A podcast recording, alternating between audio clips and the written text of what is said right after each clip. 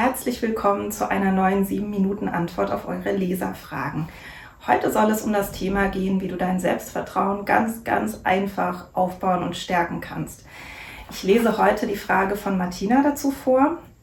Martina schreibt, Hallo liebe Cosima, ich würde gerne mehr Selbstvertrauen aufbauen, damit ich mir mehr zutrauen und mich innerlich sicher fühlen kann. Welcher Weg ist dafür der einfachste und schnellste? Also der einfachste Weg zu einem starken Selbstvertrauen ist tatsächlich immer noch das gute alte Erfolgsjournal. Ähm, die meisten Menschen denken, das ist eine total oberflächliche Sache, aber es funktioniert wirklich.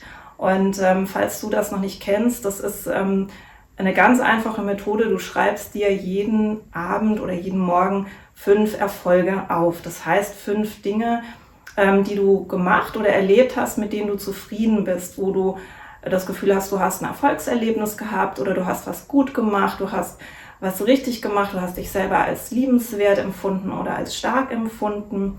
Also da geht es nicht um riesengroße Erfolge, irgendwie so, so Schulabschluss oder irgendwelche ganz, ganz großen Lebenserfolge, sondern wirklich um ganz kleine Dinge.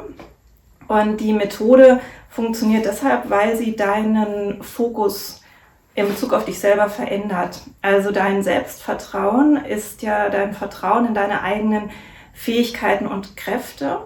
Ähm, also dir das erschaffen zu können, was du dir wünscht, ähm, Herausforderungen meistern zu können, mit neuen Situationen so umgehen zu können, dass du das Ergebnis bekommst, was du möchtest. Das ist Selbstvertrauen und das hängt ab von deinem Selbstbild natürlich, also wie du dich selber siehst, wie du dich selber einschätzt.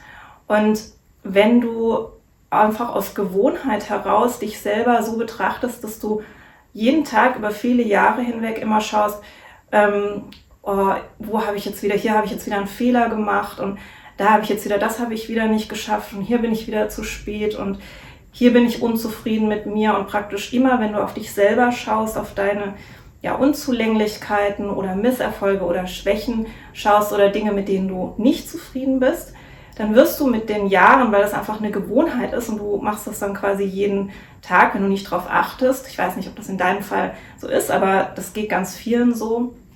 Wenn man das einfach nicht merkt, wenn man in so eine Gewohnheit rutscht, dann wird natürlich dein Selbstvertrauen immer kleiner, weil dein Selbstbild von dir immer ähm, negativer wird, weil du immer jeden Tag neue Beweise sozusagen für dich selber sammelst, dass du nichts kannst. Und ähm, das kannst du umdrehen. Also wenn du das Erfolgsjournal führst, machst du praktisch genau das Gegenteil. Du richtest deinen Fokus jeden Tag auf Dinge, die ähm, du an dir magst, die du gut gemacht hast, wo du weitergekommen bist in die Richtung, in die du wolltest. Und ähm, das ist so eine Sache, die muss man tatsächlich wahrscheinlich ausprobiert haben, um zu merken, wie stark sie wirkt. Und das ist auch nichts, was du mal ja, irgendwie einmal im Monat oder alle zwei Wochen mal machst, ähm, dann hat es noch keine Wirkung. Und es ist auch nichts, was du jetzt nur fünf Tage lang hintereinander machen kannst, sondern es ist einfach eine Gewohnheit. Es ist wie ein Training für deinen Fokus. Ein Training ähm, für deinen Fokus insofern, dass du praktisch jeden Tag wieder durch diese kleine Übung ähm, deinen Fokus korrigierst, wenn du auf dich selber schaust. Also vom Negativen hin zum Positiven. Und unsere Gedanken, also auch über uns selber, bewirken ja unsere Gefühle. Das heißt, wenn du andere Gedanken über dich selber denkst jeden Tag, wirst du dich auch anders fühlen in Bezug auf dich selber. Ähm, und dann wird das nachziehen. Also dieses Selbstbild von dir wird sich verändern und auch dein Selbstvertrauen wird massiv wachsen. Und deswegen meine Empfehlung, ähm, das gute alte Erfolgsjournal funktioniert und da du mich gefragt hast nach dem einfachsten Weg, ähm, das Selbstvertrauen zu stärken, würde ich dir tatsächlich einfach empfehlen, ähm, teste es 30 Tage, schreib dir 30 Tage wirklich jeden Tag fünf Erfolge auf und mach es wirklich jeden Tag. Also auch wenn du einen schlechten Tag hattest und denkst, boah, ich habe nichts zum Aufschreiben, dann überleg dir einfach ganz kleine Sachen. So vielleicht hast du heute irgendwie was Schönes angehabt oder du hast heute jemanden nett angelächelt und eine nette Reaktion bekommen oder wirklich so, so ganz, ganz kleine Sachen, die man wirklich, wo man je, wirklich jeden Tag was finden kann. Ähm, oder du hast einfach deinen Job gut gemacht oder irgendwie so Sachen, die du vielleicht auch selbstverständlich findest.